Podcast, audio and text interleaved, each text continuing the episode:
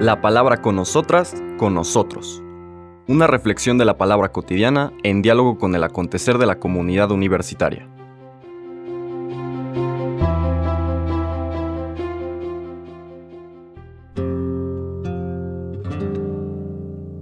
Hola, buenos días.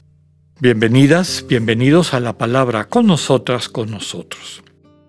Llegamos al final de esta semana, que hemos dicho varias veces, intermedia entre Pentecostés y la fiesta de la Trinidad. Hoy viernes 10 de junio tenemos una misa ferial sin un tema particular litúrgico catequético. Regresamos a nuestro recorrido del Evangelio de San Mateo y en el Evangelio de San Mateo este sermón del monte. Porque ayer fue la fiesta de Jesús, sumo y eterno sacerdote, y habría que recordar que también de ese sacerdocio de Jesús participamos todos como iglesia. Yo creo que el sentido de la lectura del día de hoy nos va a ayudar a entender eso, a ver cómo vivirlo y experimentarlo. Cada persona al ser bautizada recibe este don, esta gracia de ser parte de un pueblo de reyes, profetas y sacerdotes. Recordando el sentido del sacerdocio, aquel que ofrece a Dios sacrifica, es decir, le ofrece a Dios para que Dios convierta en sagrado, convierta en real, lleve a plenitud aquello que ponemos en sus manos, pues eso es algo que todas y todos nosotros podemos realizar. Cuando oramos, cuando ponemos en las manos de Dios a nuestros hermanos y hermanas, a nuestros proyectos, se los sacrificamos en el sentido este del al ponerlo en sus manos, esperamos y confiamos que el Señor los llevará a plenitud. Hoy volvemos al capítulo 5 del Evangelio de Mateo. Por la lectura del día de ayer no vimos la primera recomendación que el Señor da que es en cuanto a las relaciones entre las personas. Toda esta sección del el Sermón del Monte, que vamos a estar meditando en los próximos días, establece comparaciones. ¿no?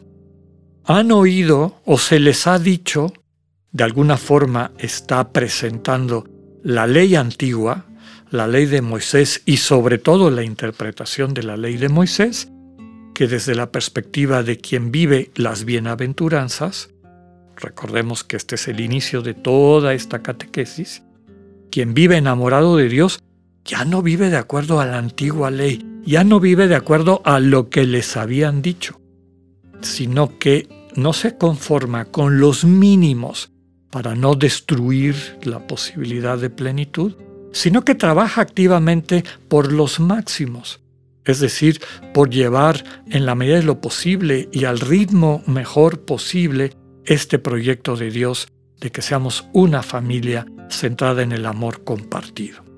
Entonces, la primera recomendación está vinculada al trato interpersonal. Les han dicho, no matarás. Y el Señor les dice, no solamente no mates, no maltrates a tu hermano, no pienses mal de tu hermano.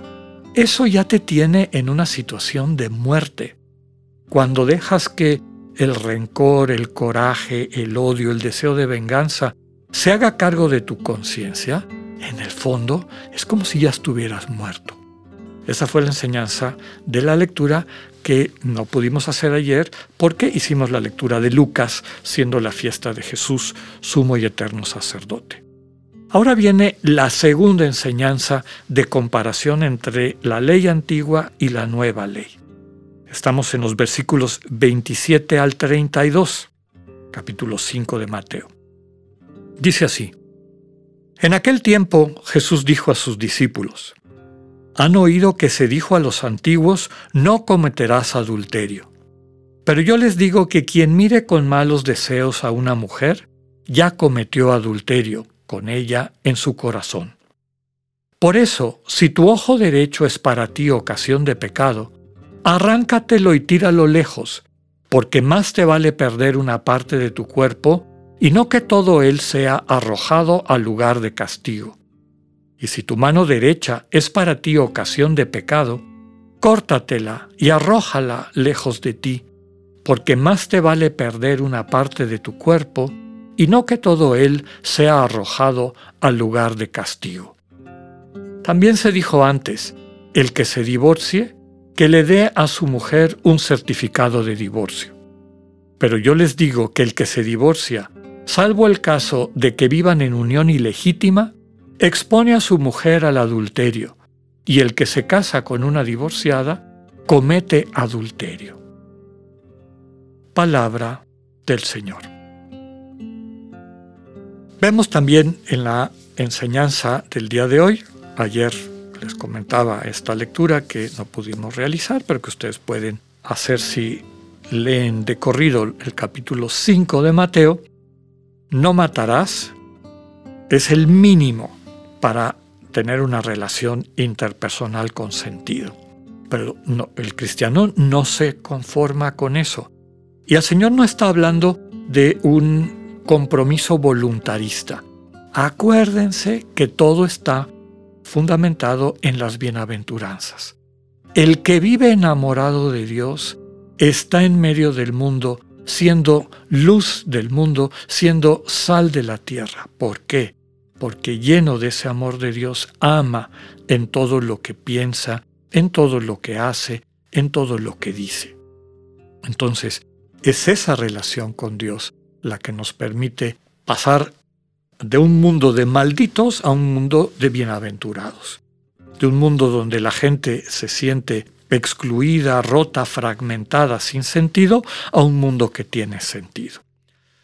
Hoy compara este mínimo, no cometer adulterio, es decir, no dar el paso de concretar a través de una acción una falta de respeto, una falta de amor, un tratar a tu hermana, a la pareja de tu hermana o viceversa, como un objeto, no te conformes meramente con eso, sino ten cuidado cuando ya en tu conciencia dejas de ver a un hermano o a una hermana y a respetar lo que implican estos vínculos de amor en reciprocidad propia de la pareja, del matrimonio, y empiezas a tratar la gente mentalmente como una cosa, porque tarde o temprano esa actitud se va a convertir en un vicio que corres el peligro de traducirlo en una acción. Ese máximo o, esa falta radical que es el adulterio ya, ya convertido en realidad, empieza a gestarse cuando te das el permiso de empezar a ver a las demás personas como objeto, como cosa. Y dice el Señor, si cualquiera de las cosas de tu vida toma dos elementos muy importantes, el ojo y la mano, yo creo que dos de las capacidades humanas que más apreciamos. Si nos dijeran, te corto el pie o te corto la mano, la mayor parte de la gente diría, cortame el pie, si tuviera yo que decidir eso.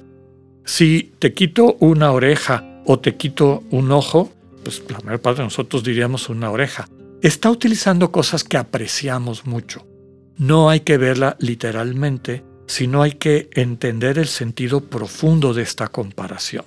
Básicamente el Señor nos está diciendo, en esta situación de perder el estado interior, de ver el mundo con amor, muy probablemente en tu historia, en tu vida, hay algunas cosas que te llevan en ese camino de egoísmo, de destrucción. Hay algunas cosas que tú aprecias que van ocupando el lugar de Dios, van sustituyendo esta relación con Dios y que tarde o temprano te llevan a tomar decisiones incorrectas que te dañan a ti y dañan a otras personas en cuanto personas. ¿Por qué? Porque las ves como cosa.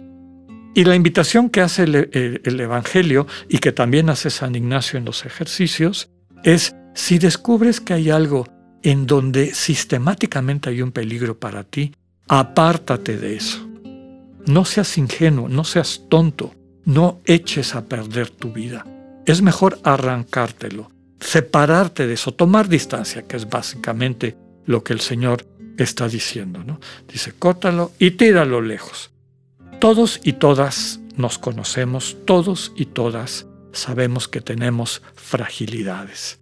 Hay que tener cuidado para no dejar que esas fragilidades se conviertan en un terreno propicio para el egoísmo, para hacerle daño a los demás y a nosotros mismos.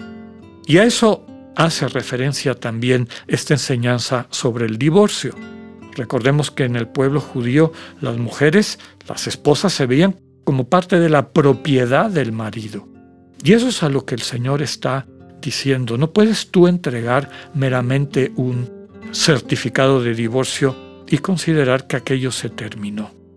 Recuerda que estamos hablando de una relación entre dos personas.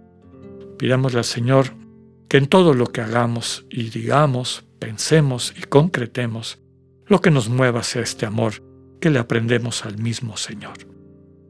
Que tengan un buen día, Dios con ustedes.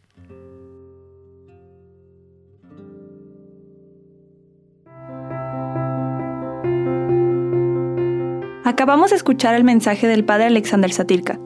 Escúchalo de lunes a viernes a las 8.45 de la mañana por radiveroleón.com o a través de nuestra app gratuita para iOS y Android. Radivero León, no todo está dicho.